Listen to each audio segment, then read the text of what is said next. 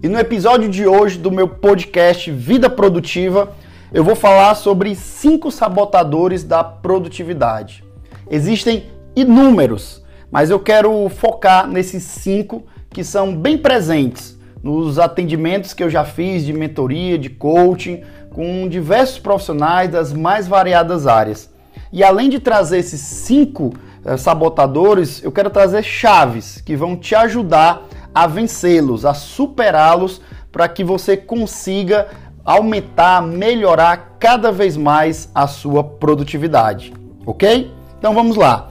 Mas antes de eu falar os cinco sabotadores, é importante que você entenda que os vilões da nossa produtividade são, em verdade, sabotadores internos e nada tem a ver com os outros ou com o meio externo, com o meio em que você está inserido.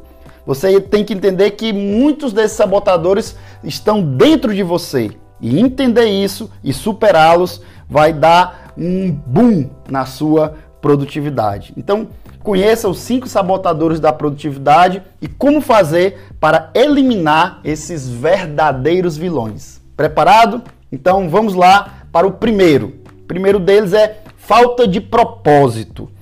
Quando o profissional não consegue ver propósito em suas atividades e não sente que existe um valor no que ele faz, a desmotivação é certa.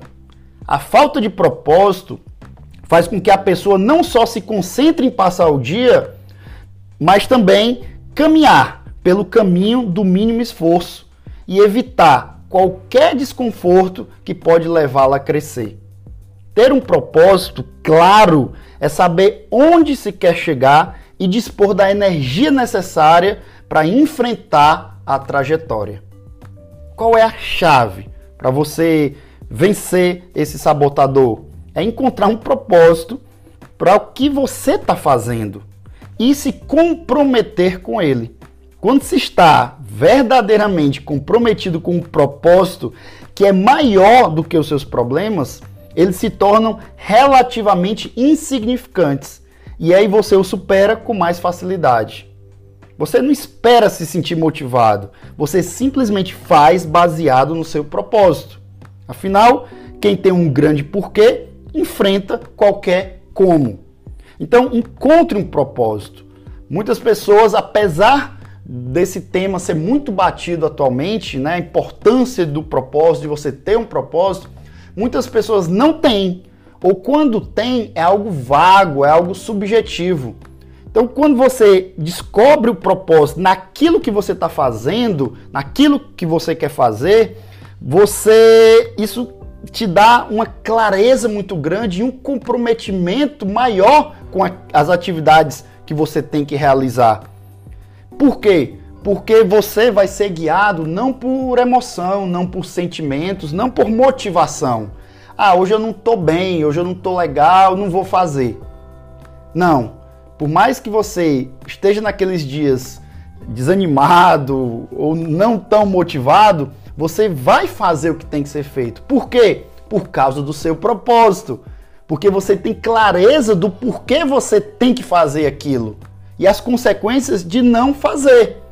Por isso que é importante ter um propósito claro e um propósito instigante, inspirador, para que isso te anime, para que isso te motive a fazer o que tem que ser feito todos os dias.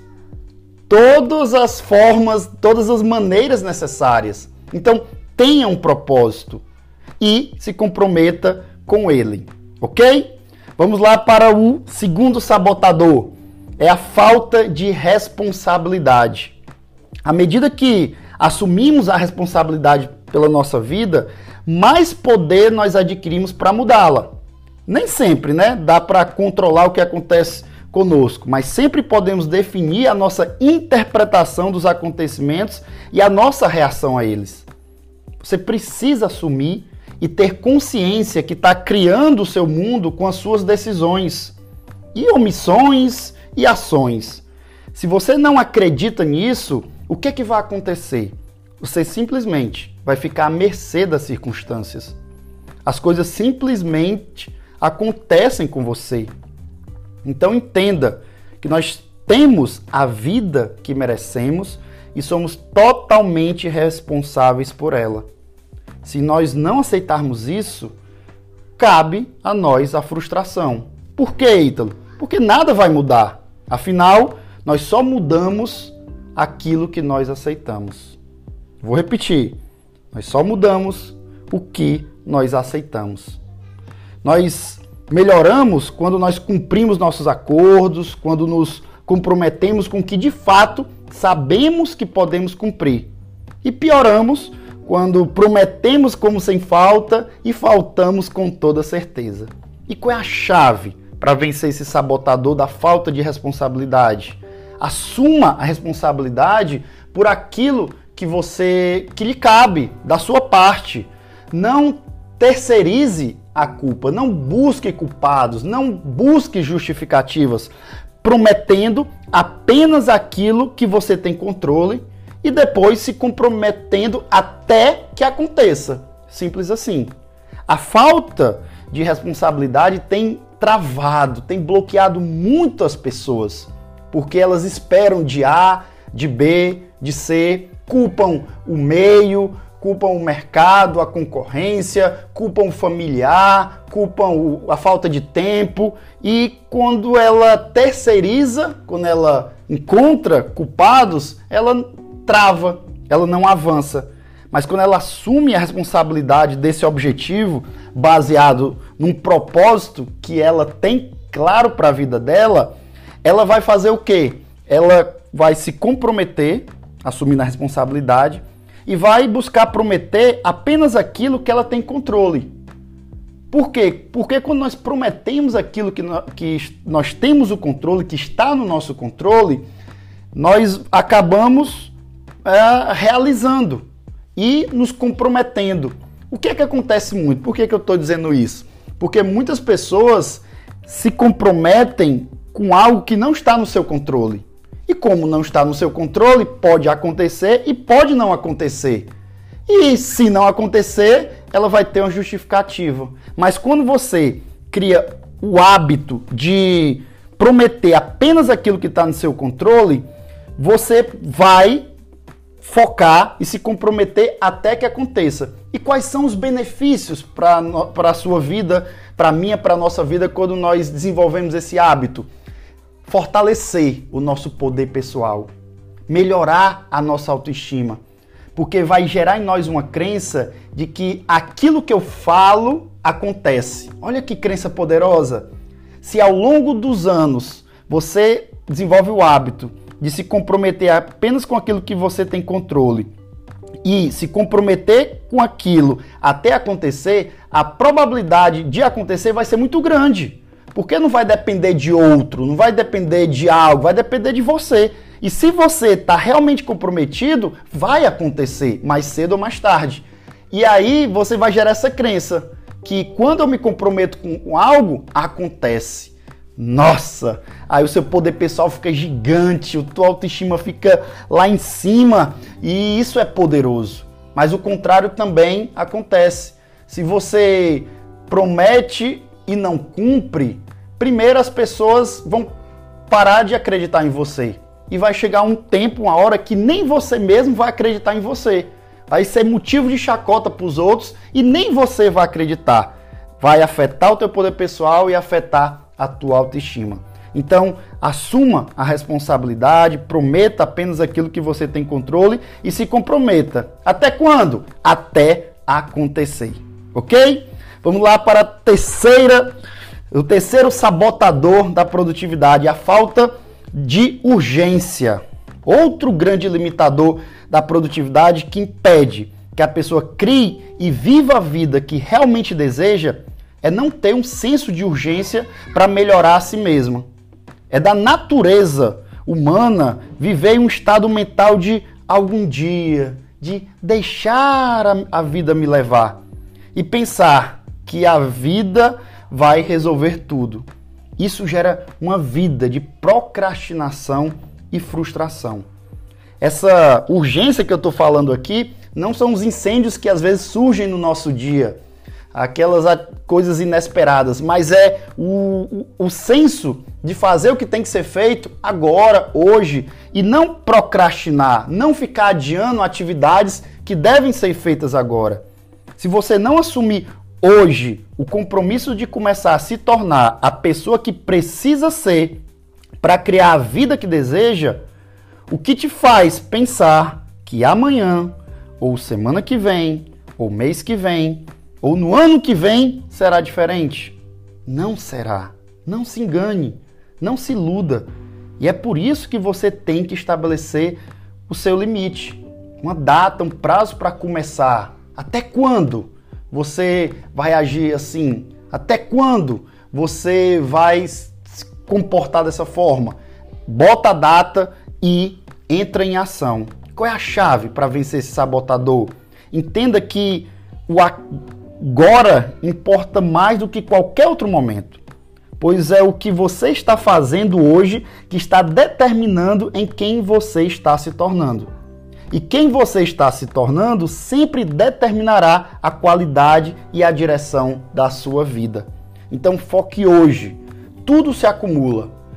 Faça todo dia o que deve ser feito e você vai gerar o quê? Uma rotina, vai criar hábitos, vai construir um estilo de vida e vai transformar tudo isso no seu destino, construir o seu destino. Então, tenha é, foco, é, vença essa falta de urgência. Vamos lá para o quarto sabotador: falta de disciplina. Fazemos isso quando achamos que nossas escolhas e ações afetam apenas aquele momento ou circunstância específica. Isso é um erro muito grande de muitas pessoas. Por exemplo, achar que não tem nada demais faltar à academia hoje, adiar um projeto, quebrar uma dieta. Por quê? Porque amanhã eu posso recuperar. E é aí que mora o perigo. Achar que aquela falta vai afetar apenas aquela área ou aquela situação específica. E aí, rapidamente, a exceção pode virar uma regra. O problema é o só hoje. Só hoje. Só hoje não ligue para os clientes. Só hoje não anote os gastos. Só hoje não faça o que tem que ser feito. Cada escolha e ação é importante, pois a soma delas está determinando em quem estamos nos tornando e qual será a nossa qualidade de vida. Tem uma frase que diz o seguinte: o que é fácil ser feito é fácil também não ser feito. Então não menospreze o que precisa ser feito naquele dia. Por quê? Porque da mesma forma que você sabe, ah, é fácil, eu faço depois. Mas você não faz hoje, não faz amanhã, não gera o hábito, procrastina e não gera a disciplina. E qual é a chave para nós vencermos isso daí?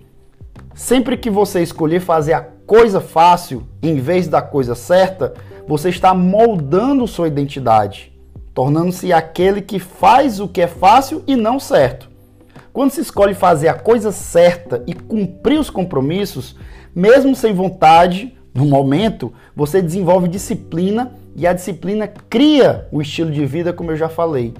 Tudo que fazemos afeta quem estamos nos tornando, que afeta a vida que viveremos. E quem você está se tornando é muito mais importante do que o que você está fazendo. Mas é o que você está fazendo que determina em quem você está se tornando. Vença a falta de disciplina e potencialize a sua produtividade. E a, o quinto e último sabotador da produtividade é círculo de influência limitante. Pesquisas mostram que nos tornamos a média das cinco pessoas com quem passamos a maior parte do tempo. Creio que você já ouviu falar disso daí. Se você está cercado de pessoas preguiçosas, que dão desculpas, procrastinadoras, inevitavelmente as atitudes e os hábitos delas serão refletidos em você. Você se tornará cada vez mais parecido com elas. Tenha muito cuidado. E qual é a chave para vencer esse sabotador? você deve ser forte e assegurar de passar menos tempo com os que não o encorajam e te desafiam. Desafiam a quê? A ser melhor que você pode ser. Procure pessoas que acreditam em você, no teu potencial e possam te ajudar a despertar o que há de melhor em você. E claro, busque ser essa pessoa para os outros. Não deixe que os medos, as inseguranças e crenças limitadoras dos outros limitem o que é possível para você. Cerque-se de pessoas autorresponsáveis e de alta performance. Esse tipo de pessoa, ela não irá aceitar ou escutar, pode ter certeza, ela não vai escutar a tua murmuração, a tua reclamação, a tua vitimação. Pelo contrário, ela vai te motivar, te incentivar a buscar uma solução e sair deste estado e olhar para frente. Trabalhe o teu networking. Busque uma rede de relacionamento que tenha a ver com os teus objetivos e com quem você está querendo se tornar e realizar. Sabe por quê? Se você não tiver essa intencionalidade, você deixar no piloto automático, a tendência natural é nos aproximarmos e atrairmos redes sociais parecidas com quem nós somos hoje.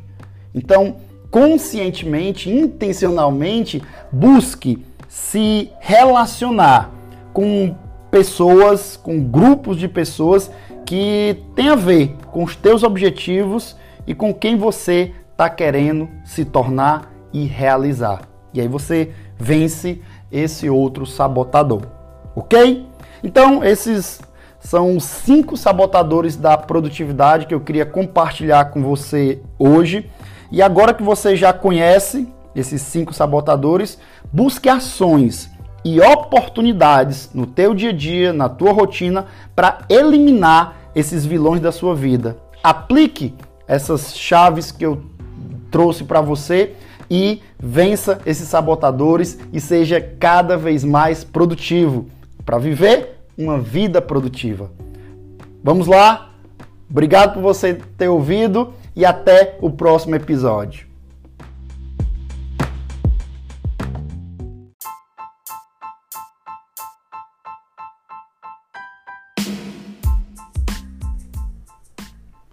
E o episódio de hoje do meu podcast Vida Produtiva é sobre o essencialismo. É quando menos é mais. Eu quero falar um pouco sobre o essencialismo, sobre essa filosofia de vida e de trabalho onde o menos é mais. O essencialismo é mais do que uma estratégia de gestão de tempo ou uma técnica de produtividade. O essencialismo, na verdade, é uma mudança de mentalidade que vai mudar a forma como você enxerga a vida como um todo. É quando percebemos que poucas coisas são realmente essenciais na vida e entendemos como é fundamental a criação de uma rotina para focar apenas no que é essencial. Eu não sei você, mas atendendo profissionais de diversas áreas, eu tenho percebido em vários deles uma busca constante incessante de preencher todo o seu tempo com tarefas, como se precisassem ter e fazer tudo o que aparece na frente. E eu até entendo esse comportamento porque eu já me comportei assim. Atualmente, ainda me vigio para não agir dessa forma. Hoje eu busco ser mais seletivo com o que me aparece. Mas eu já me cansei muito e me estressei muito até entender que essa atitude, que esse comportamento vai contra um fato incontestável, que é o fato de que não podemos fazer tudo. E sair desse piloto automático de querer fazer tudo e focar no que é essencial para a nossa vida vai fazer toda a diferença no nosso bem-estar. Em 2014, o escritor Greg McNoll, ele publicou o livro Essencialismo, a disciplinada busca por menos. É, em 2015 acabou se tornando um best-seller, é, sendo considerado o livro número um de vendas na categoria de gerenciamento de tempo na lista da Amazon. Se você ainda não leu, eu recomendo a leitura. Ele é muito bom e vai aprofundar isso aqui que eu quero conversar com vocês. É, como eu disse, o essencialismo é muito mais do que uma estratégia ou uma técnica é uma mudança de mentalidade, é uma filosofia a ser vivida, é mudar o prisma pelo qual nós enxergamos o mundo. Trata-se de identificar o que é vital para cada um de nós e aí depois eliminar todo o resto. Para quê? Para que possamos realmente focar no que essencialmente importa. O profissional, a pessoa essencialista, é aquele que discerne claramente a diferença entre o desnecessário e o indispensável. Quando dizemos não a tarefas irrelevantes, investimos toda a nossa energia naquilo que é essencial. E como resultado, como consequência, a nossa produtividade, a nossa performance acaba melhorando.